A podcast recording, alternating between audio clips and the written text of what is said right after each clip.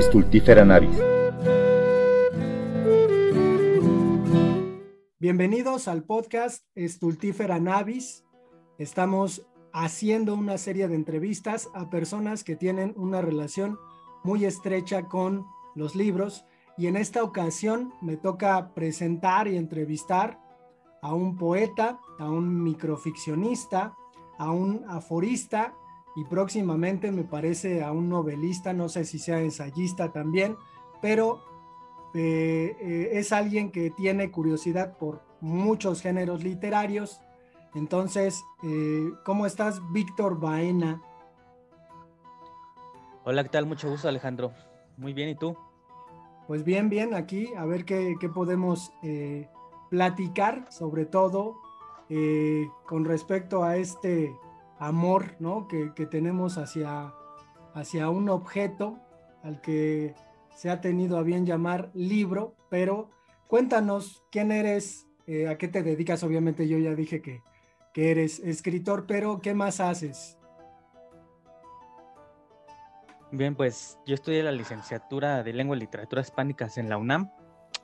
Mi interés por la literatura partió sobre todo de mis experiencias y de ver otras experiencias, otros mundos posibles, ficcionales, para apartarse un poco de la realidad en los libros. Y así fue como me fue adentrando en el mundo de los libros. Una de mis lecturas que más me marcó, yo creo que a muchas generaciones, al menos después de la existencia de Juan Rulfo, pues fue la lectura de Pedro Páramo, que pues en la preparatoria representó una lectura fundamental en mi vida por todos los temas tratados y también por el alcance, ¿no? De que pues originalmente se pensaba que era un tipo de literatura regionalista, pero más bien era una literatura que trascendía todas las esferas posibles, incluso pues llevó a que fuera una de las mejores novelas del siglo XX.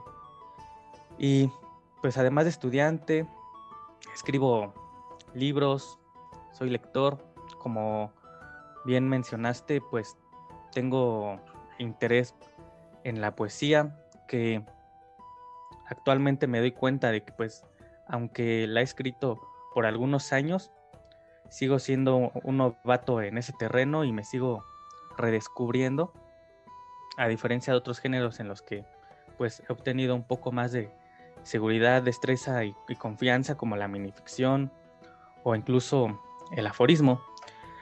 Y bueno, pues también como menciono, me gusta la minificción, me gusta el rigor que pide, las referencias en las que uno puede basarse para escribir sus textos, la crítica que puede estar implícita dentro de las ficciones, también me gusta el aforismo porque es, agudo, es puntual, es crítico, incomoda a las personas, contraviene las buenas costumbres, los pensamientos tradicionales, está motivado por el libre albedrío y también por una puntualidad hasta poética.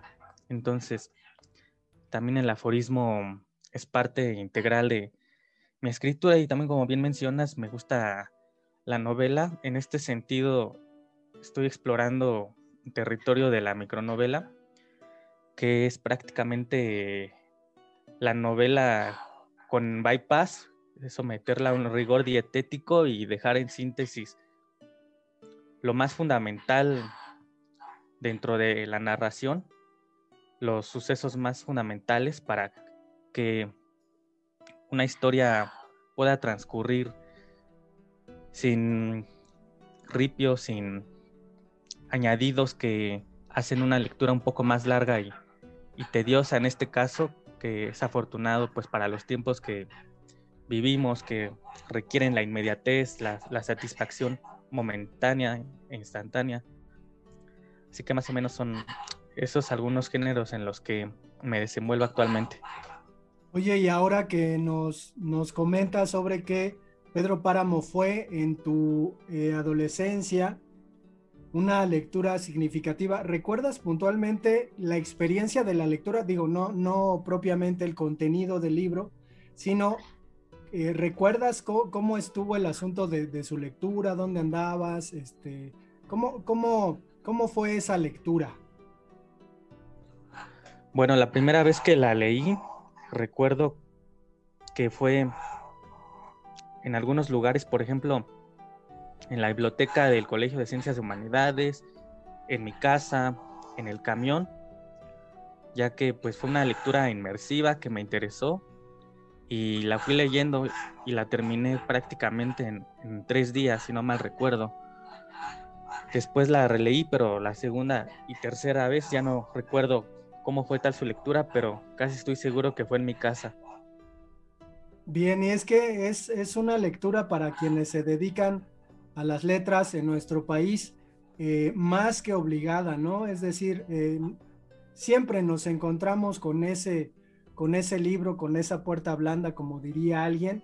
Entonces, por eso, por eso me interesaba preguntarte sobre tu experiencia con, con el texto. Y eh, pues obviamente eres alguien que ha desarrollado lo que se llama en la academia eh, baja las habilidades verbales, ¿no? Entonces en este sentido pues dominas bien estas habilidades, pero me gustaría preguntarte, que además va a ser una pregunta que le haremos a los entrevistados, ¿te acuerdas cómo fue que aprendiste a leer? ¿Cómo fue que aprendí a leer? Realmente la lectura no era algo que estaba inculcado formalmente en mi familia. Así que, pues no empezó inicialmente en libros, sino que yo leía algunas ficciones dentro del mundo que rodea al niño, por ejemplo, en los videojuegos. Y esa lectura comenzó ahí, en, los entramados de las ficciones de los mundos de pixeles y posteriormente pues ya los modelados 3D.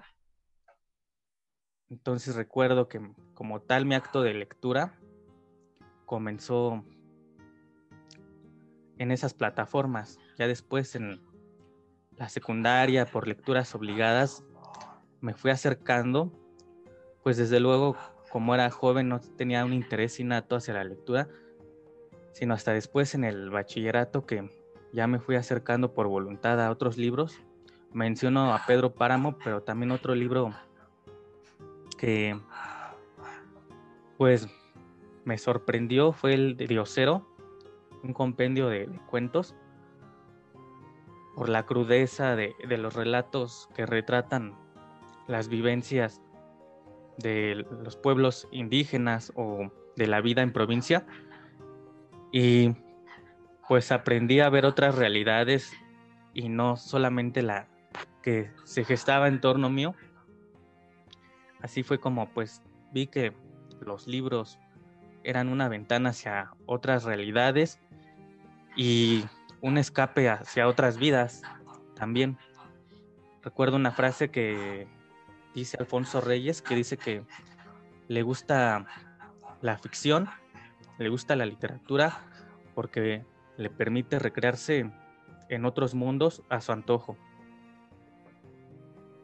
Bien, y en este, en este proceso eh, de ir descubriendo el libro, ¿tienes ubicado en tu vida cuando te diste cuenta que el libro pues era, era materia prima o un objeto esencial para, para poder seguir viviendo? No sé si, si digo, parece muy, este, diáfana la imagen que pretendo construir, eh, pero no sé, no sé si tienes ubicado en qué momento dijiste es que, este, o sea, mi, camino va por aquí, ¿no? La biblioteca del CCH, este, los libros, a lo mejor eh, las librerías, las bibliotecas. ¿En qué momento dijiste y te hiciste pues responsable, ¿no? De esta particularidad que tienen pues muchos seres humanos.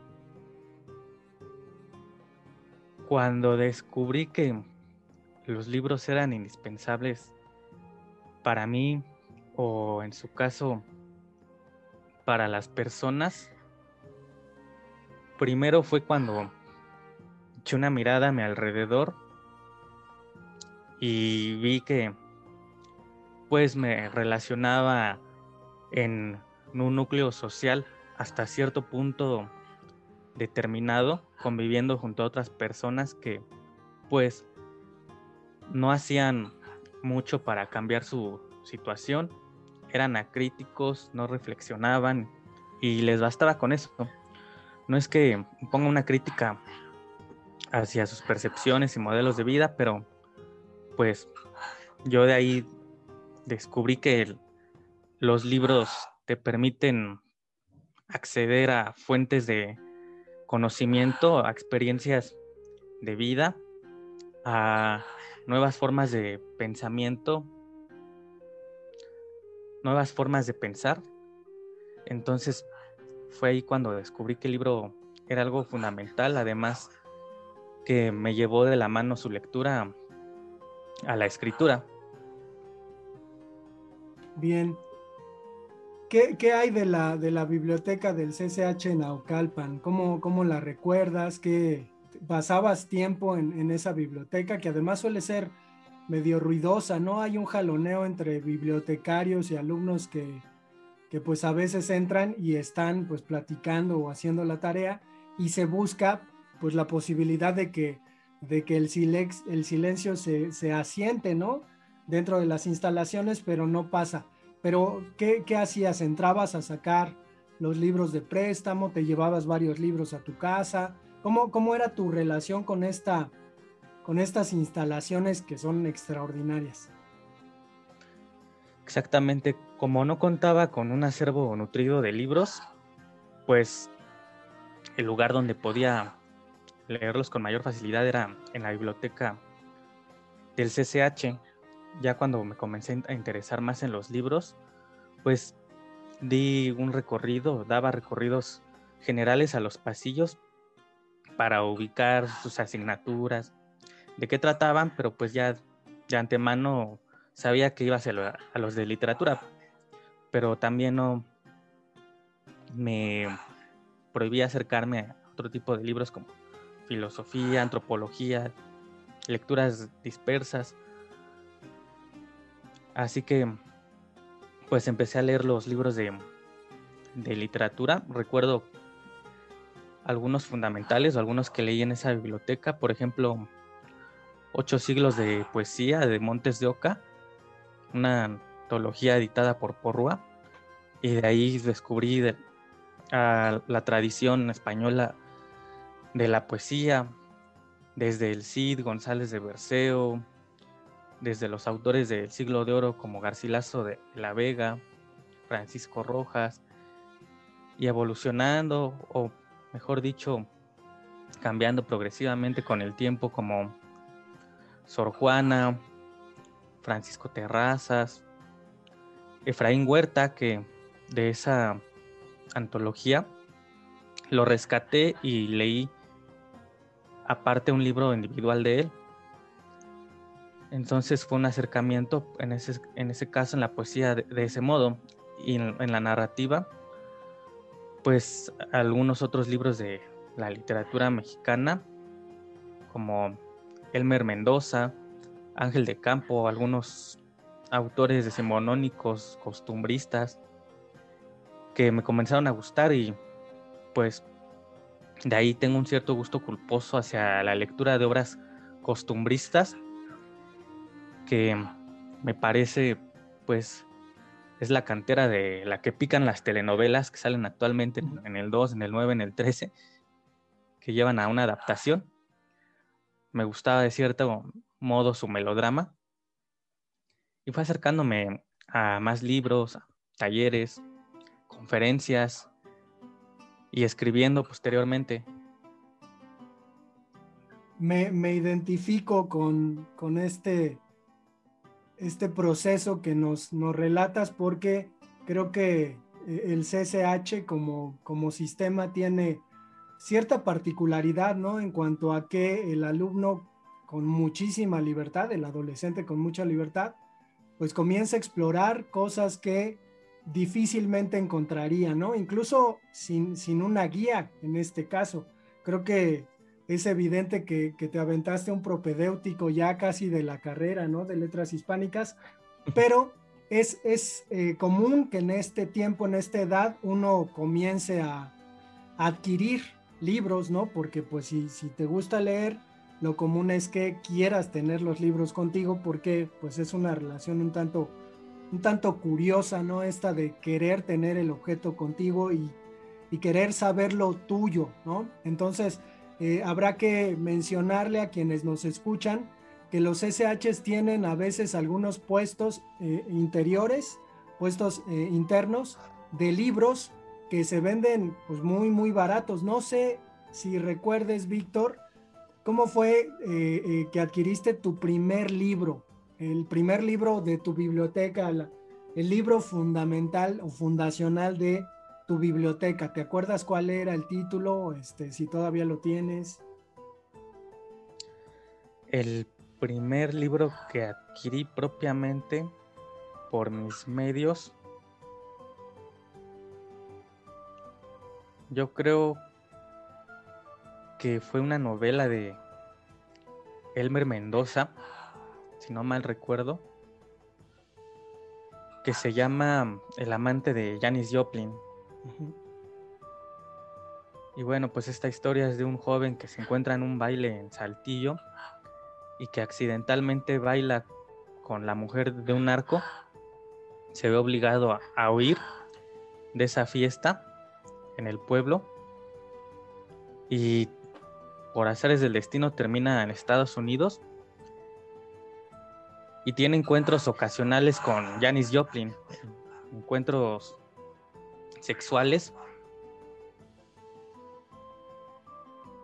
Después esos encuentros cambian de una forma determinante su vida y su pasado se volca encima de él y él empieza a desarrollar una suerte de desdoblamiento de ser, una bipolaridad una otredad con un alter ego que lo cuestiona a sí mismo y que lo lleva finalmente pues a circunstancias infaustas.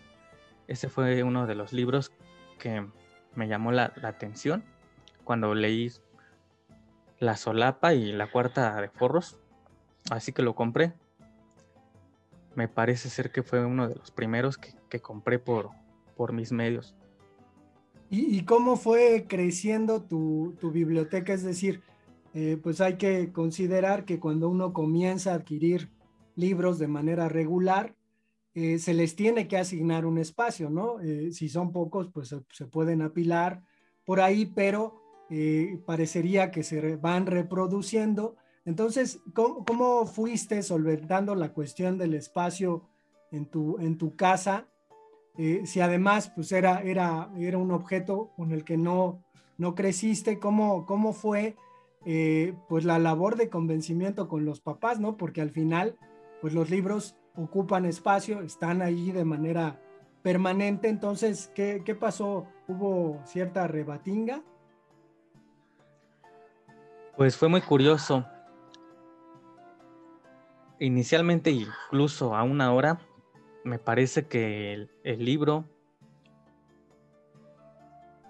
tiene un valor adquisitivo muy caro para la necesidad que representa. Debería ser un producto de la canasta básica. Así que, pues, a mi posibilidad, fui comprando libros, adquiriendo libros en tianguis, en en lugares poco usuales, en puestos de, periódicos. Y pues fui espigando en los lugares en los que caminaba algún libro que encontrara barato de, de, algún buen autor. Y es un método que actualmente sigo de compra. No me gusta comprar libros tan caros, me, enfada el precio que, que tienen los libros. Así que voy haciendo esa práctica para conseguirlos. Soy un buen buscador de libros. Les echo un clavado a los lugares en los que puedo encontrarlos, hasta en los que no. Y los voy consiguiendo en, precios asequibles, incluso pues encontrando algunas joyas. Así poco a poco pues he ido conformando mi biblioteca. Mis padres pues no pusieron ninguna contrariedad, no se pusieron a que decidiera estudiar literatura ni que tuviera amor hacia la lectura. Entonces por esa parte no hubo ningún problema por parte de ellos. Pero así es como los he ido consiguiendo poco a poco.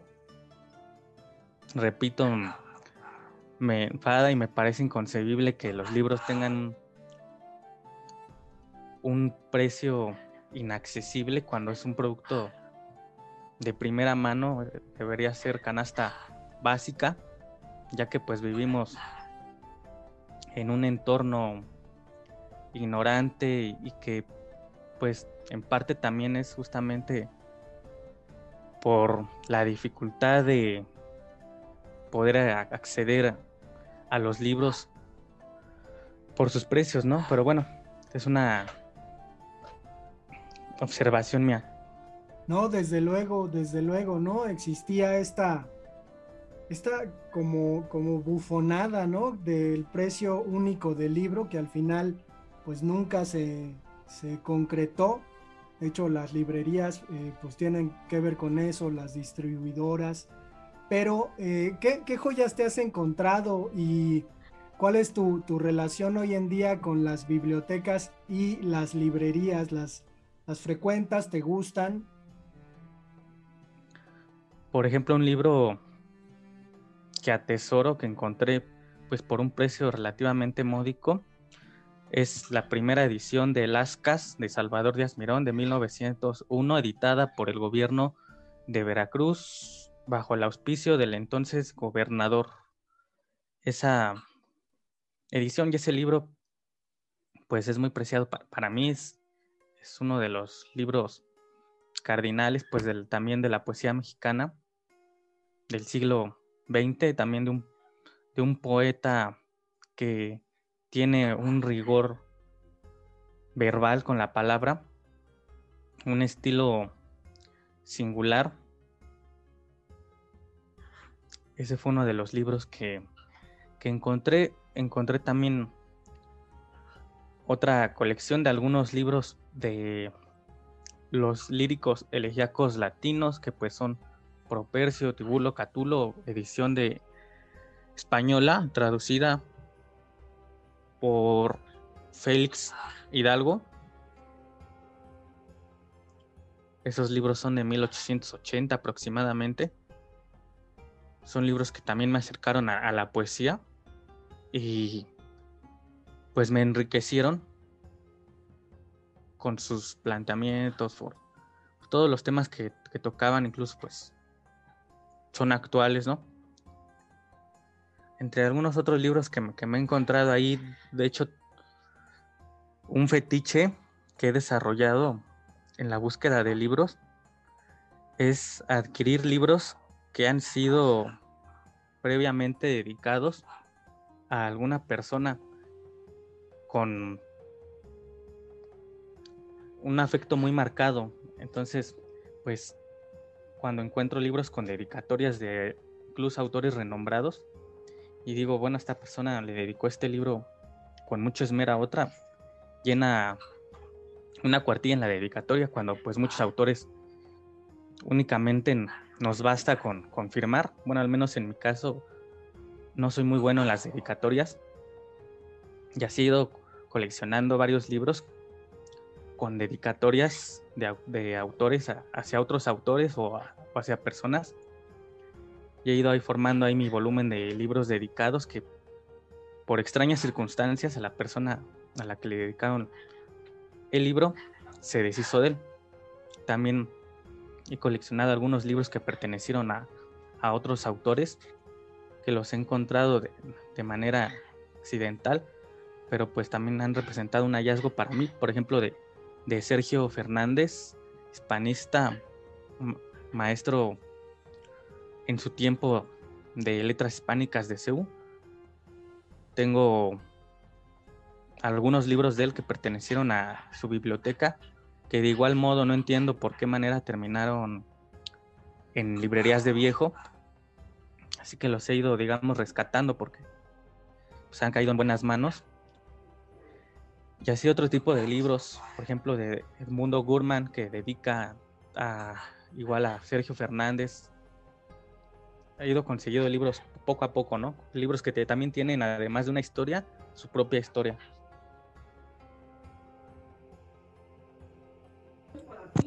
Aquí, aquí espérame tantito, tengo que hacer una pausa, entonces ya la edición cortaré, porque no sé si escuchas, pero está pasando una camioneta con, con información del pueblo. Sí, sí, sí. Y este, dentro de esta pregunta que te formulé, si quieres, cuando, cuando recomencemos, puedes contar 3, 2, 1 y te lanzas, pero creo que quedó pendiente en esta última participación el asunto de qué relación tienes con las bibliotecas y con eh, las librerías. Ok. ¿Vale? ¿Sigues? ¿Tú escuchas ese ruido o ya no? Mm, ya no. Ah, ah, bueno, pues si quieres, aviéntate ya de una vez. Haces la, haces la cuenta, ¿no? Sí, es 3, 2, 1. Y bueno, mi relación con las librerías y las bibliotecas, pues debo decir que no tengo ahora la costumbre como antes de ir a las bibliotecas, sobre todo por las circunstancias actuales, pero también porque mi casa se ha vuelto pues un espacio en el que me siento familiarizado con, la lectura, en la que tengo pues mayor grado de concentración y de inmersión. Así que por eso leo con más frecuencia en mi casa o si voy a la biblioteca saco un libro, pero regularmente me lo llevo a mi casa. Y con las librerías pues creo que me he vuelto bueno buscando libros y encontrando hallazgos. Bien, voy a alguna librería que me recomiendan y pues me echo un clavado en los libros y voy descubriendo algunas sorpresas. Como, como lo mencioné en un inicio, Víctor, además de, un lector, también es un escritor. ¿Cómo, cómo te toma eh, el tránsito entre pues, ser alguien que se dedica a leer y después tiene la necesidad de escribir? Es decir, ¿cómo, cómo fue ese proceso en donde tú mismo te conviertes en, en creador de libros, ¿no? Entonces, ¿cómo, ¿cómo te fue en ese sentido? Bueno, podemos comenzar con que la literatura es una red de intertextos, dicho de manera simple, entonces, pues, cuando me acerco a los libros, un libro irremediablemente te lleva a otro, comienzo a leer esos libros que motivan aquel libro que estoy leyendo y así comienzo a leer más libros me nutro de las experiencias que me rodean, no solamente las experiencias librescas, sino también pues mi entorno social, las múltiples realidades que me, que me rodean. Y aunado al libro es como, pues de cierta manera voy sintetizando mis inquietudes literarias y mis propuestas y las cosas que posteriormente decido escribir.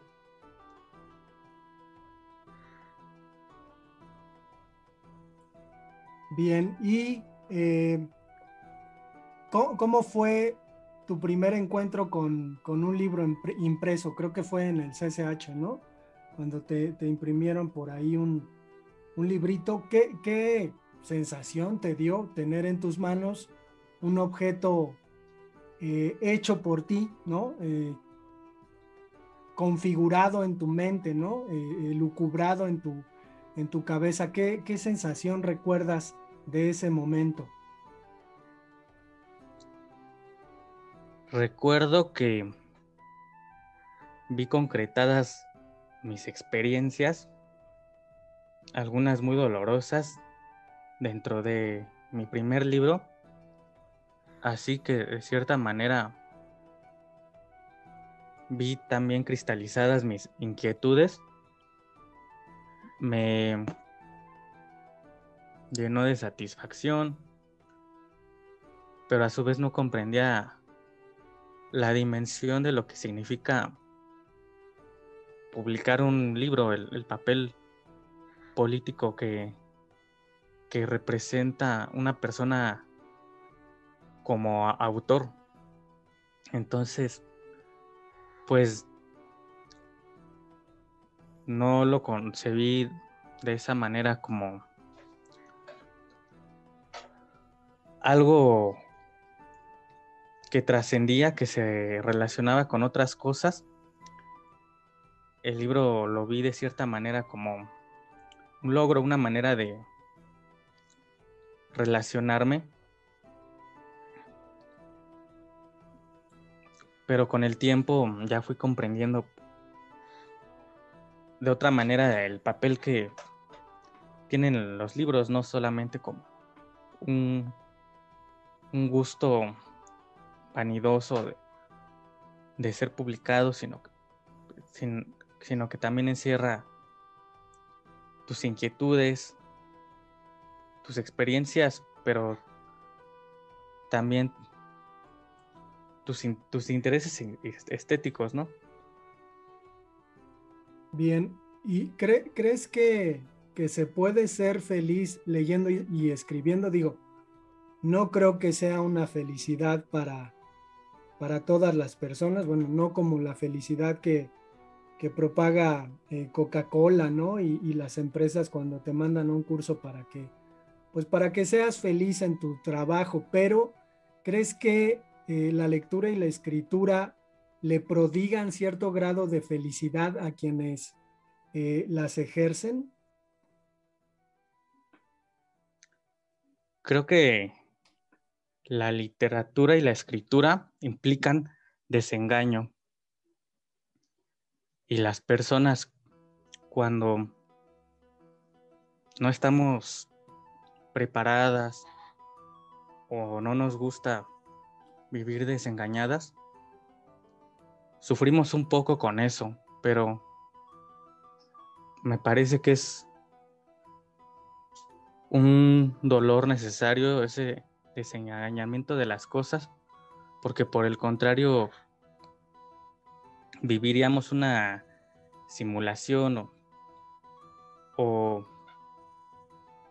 una experiencia que se aparta de cierta manera de, de algo que es más real sensitivamente. Entonces, pues creo que implica ese dolor, pero es necesario cuando se matiza ese dolor, pues incluso hay, hay felicidad. En él hay, hay gozos particulares que también desarrolla cada persona según lee y, y escribe, porque bueno, también la literatura no se reduce únicamente a mundos que busquen desengañarnos. ¿Acaso la literatura más crítica también pues creo que lleva felicidad a las personas en el sentido de que pueden haber otras literaturas de aventuras fantásticas, entre otro tipo. Y dentro, dentro de esta práctica eh, lectora o escritural, ¿hay algo que te haya sorprendido mientras, mientras realizas la, la lectura? No sé, que te carcajes o que llores. Eh, y pues lo mismo en la, en la escritura. O sea, ¿hay, hay, alguna reacción que hayas tenido que, no hayas previsto y que haya ocurrido y ahora recuerdes con respecto a la lectura y a la escritura? Sí, claro que sí. También, pues además del, desengaño, podemos encontrar en la literatura el jugueteo, una parte de ludópata del escritor que hacen que sus obras pues nos lleven a la risa irremediablemente. Una risa que pues en ocasiones también desengaña, por eso no, nos produce risa saber que absurdamente vivimos engañados sobre algunas cuestiones. En ese sentido recuerdo al autor mexicano Daniel Sada, que es uno de mis favoritos, que maneja las tragedias, las trata con un tono de risa, que su propuesta llega incluso a lo tragicómico, pero pues es una relación directa, me parece, la tragedia entre, entre la risa. Entonces, pues también los libros nos producen risa, ¿no? Y en el sentido de, de llorar, pues con algunos melodramas, algunos libros costumbristas que pues tienen cierto efecto que van desarrollando a, lo largo de, la confección del libro, que nos hace entrañables algún personaje, vamos de la mano con él y resulta que ese personaje le pasa un, acontecimiento determinante que acaba con su vida o de cierta manera con sus aspiraciones. Y es algo que también sufrimos nosotros como lectores con los personajes a los que hemos seguido a lo largo de una lectura.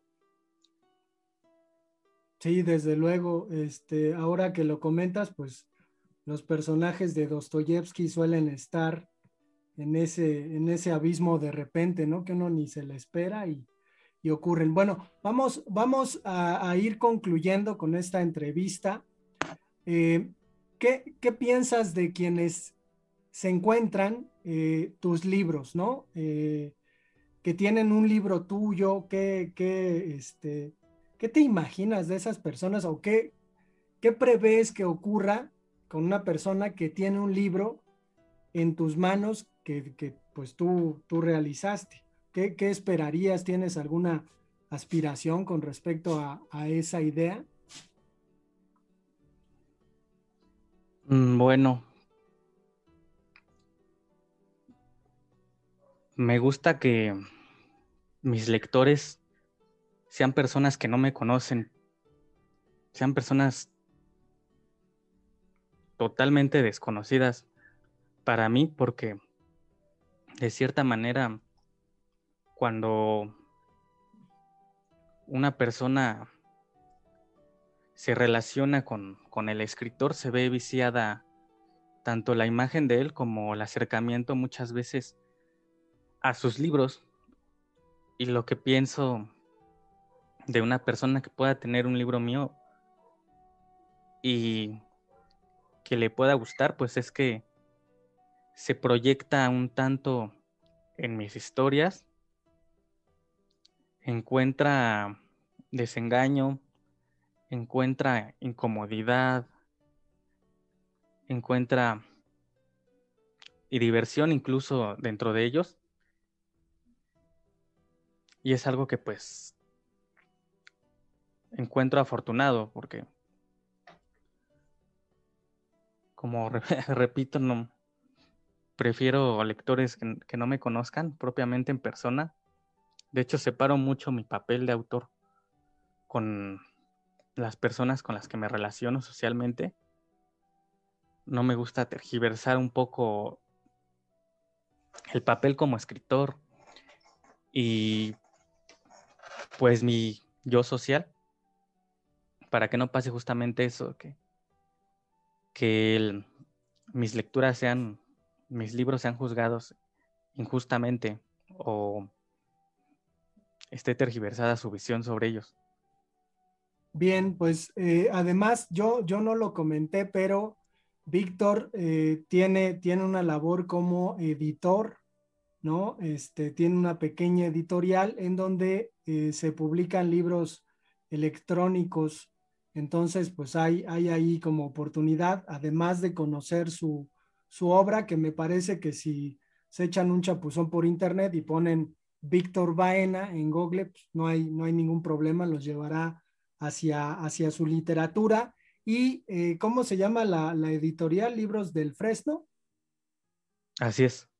Bien, ahí tienen, tienen como, como opción también de ver pues el trabajo que Víctor realiza como suscitador de libros. Pues te agradecemos muchísimo, Víctor, que hayas estado con nosotros en esta nueva sección del podcast Stultífera Navis. Muchas gracias, Alejandro. Un gusto siempre. Nos vemos para el próximo episodio. Stultífera Navis